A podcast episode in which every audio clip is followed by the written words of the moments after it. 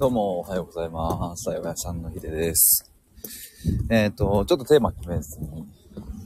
雑談というか、えーいろいろ思いついたことを話せればと思うんですけども。えっ、と、そう、でもちょっとこれはね、あの、先に、ちょ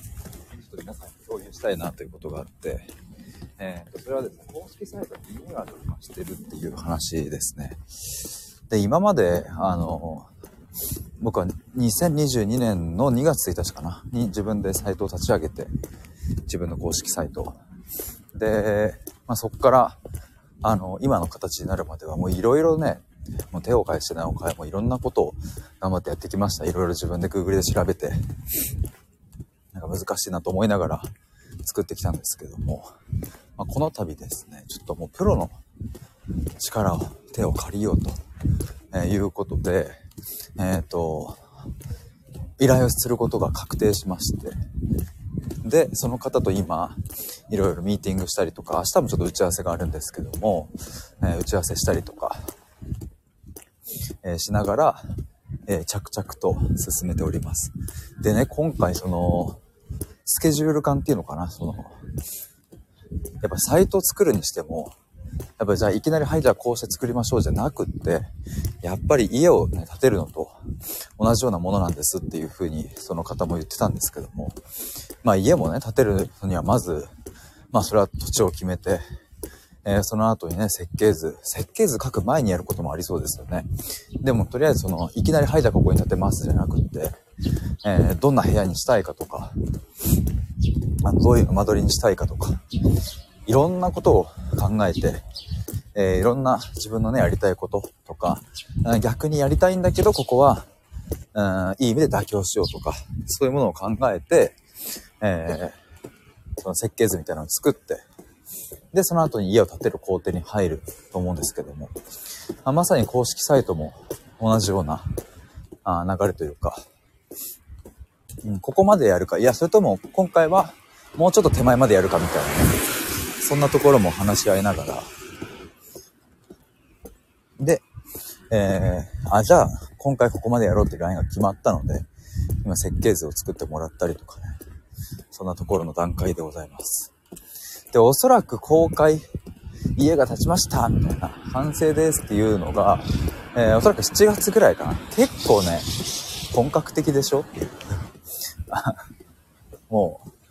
こういうのね、僕はワクワクしちゃいますね。やっぱね、プロの力に、プロの手をね、力を借りれるっていうのはね、本当に嬉しい限りですね。だから、あと5ヶ月ぐらいかな？順調にいけば。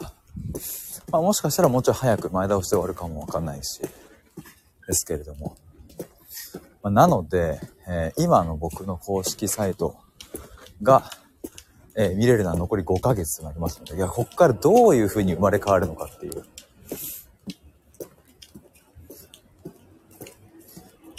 ぜひですね、あの、それを見届けてほしいなというか、見てほしいなと思います。というのが、まず一つお伝えしたいところでしたね。公式サイトの件です。で、あとは、えっ、と、あ、そうだ、対話会ですね。対話会、毎回お知らせしてるんですけども、あの、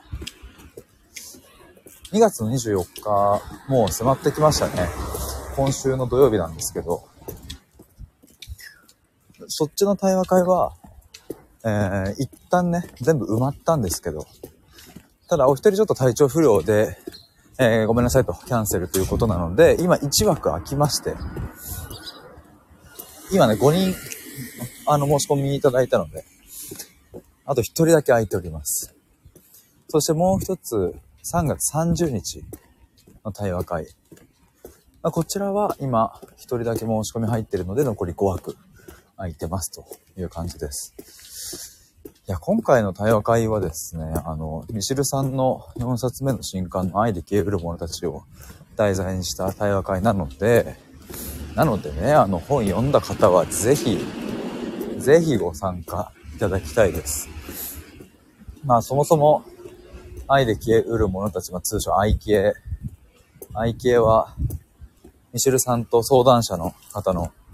あの、まあ、対話でね、できてる本なので、まあ、そんな対話本をもとに、対話会を、えー、開催すると。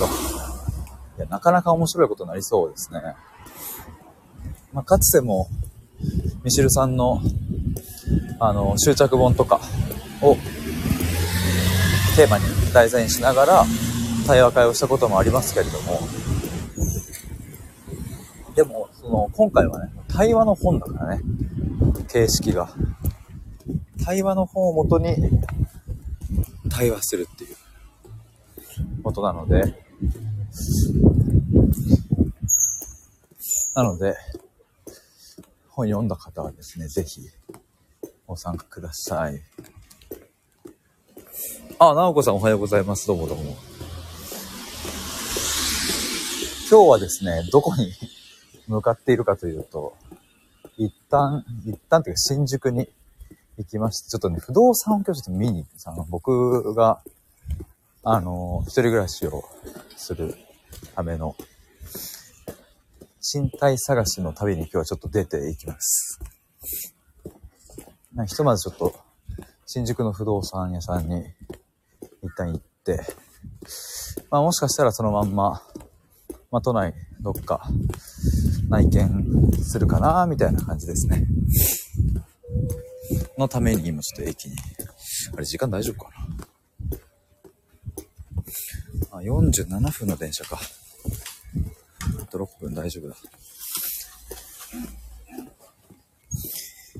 いやー、こういう時間にちょっと外出んの。てか、電車乗るの久しぶりすぎてちょっと。サラリーマンの時は、この時間が多かったかな。もうちょっと早かったりした時もありましたけど。いや、時たまこうやって朝早い時間の、その通勤ラッシュみたいなのに乗ると、いや、よく乗ってたなって思いますし、うん、だし、それこそもう、まあ、親父も、まだ働いてたりするし、まあ、っていうか別に、身内だけじゃなくって、みんなすげえなって思いますわ。もうちょっとね、だからある意味その、サラリーマンの時とかは、もう感覚がまひってたというか、別に満員電車なんて当たり前でしょと思って、ぎゅうぎゅう詰めにされて出勤するっていうのに、その、まあ大変だったけど何ら違和感はなかったので、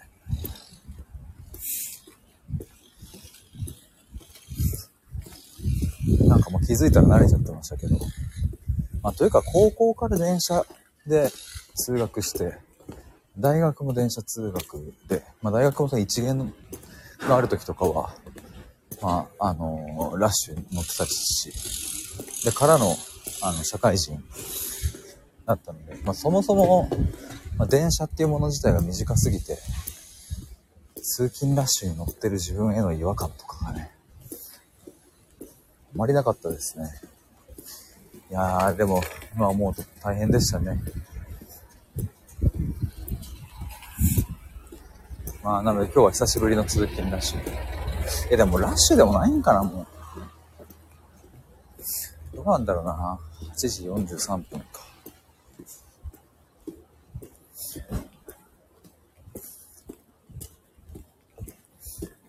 あ僕がサラリーマンだった時は、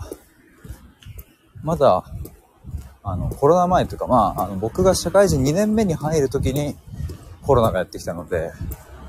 で、僕は2年目の夏に辞めてるので、なんかまあ、1年目は、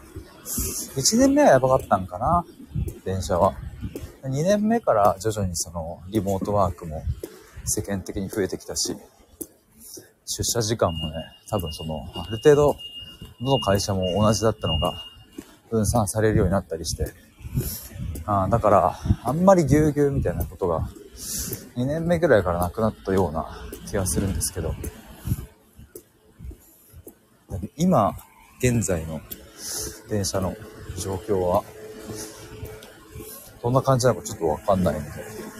いや、でも前乗ってたらまあまあ混んでたかな。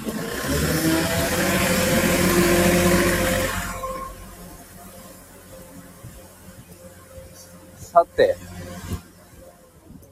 到着いたしました。いや、てなわけで、えー今日はちょっと公式サイトリニューアルのお知らせ、えーおそらく7月ぐらいにできますっていうお話と、ミシルさんとの対話会のお話をさせていただきました。対話会興味ある方は概要欄からリンク覗いてみてください。なおこさんありがとうございました。ではでは、失礼します。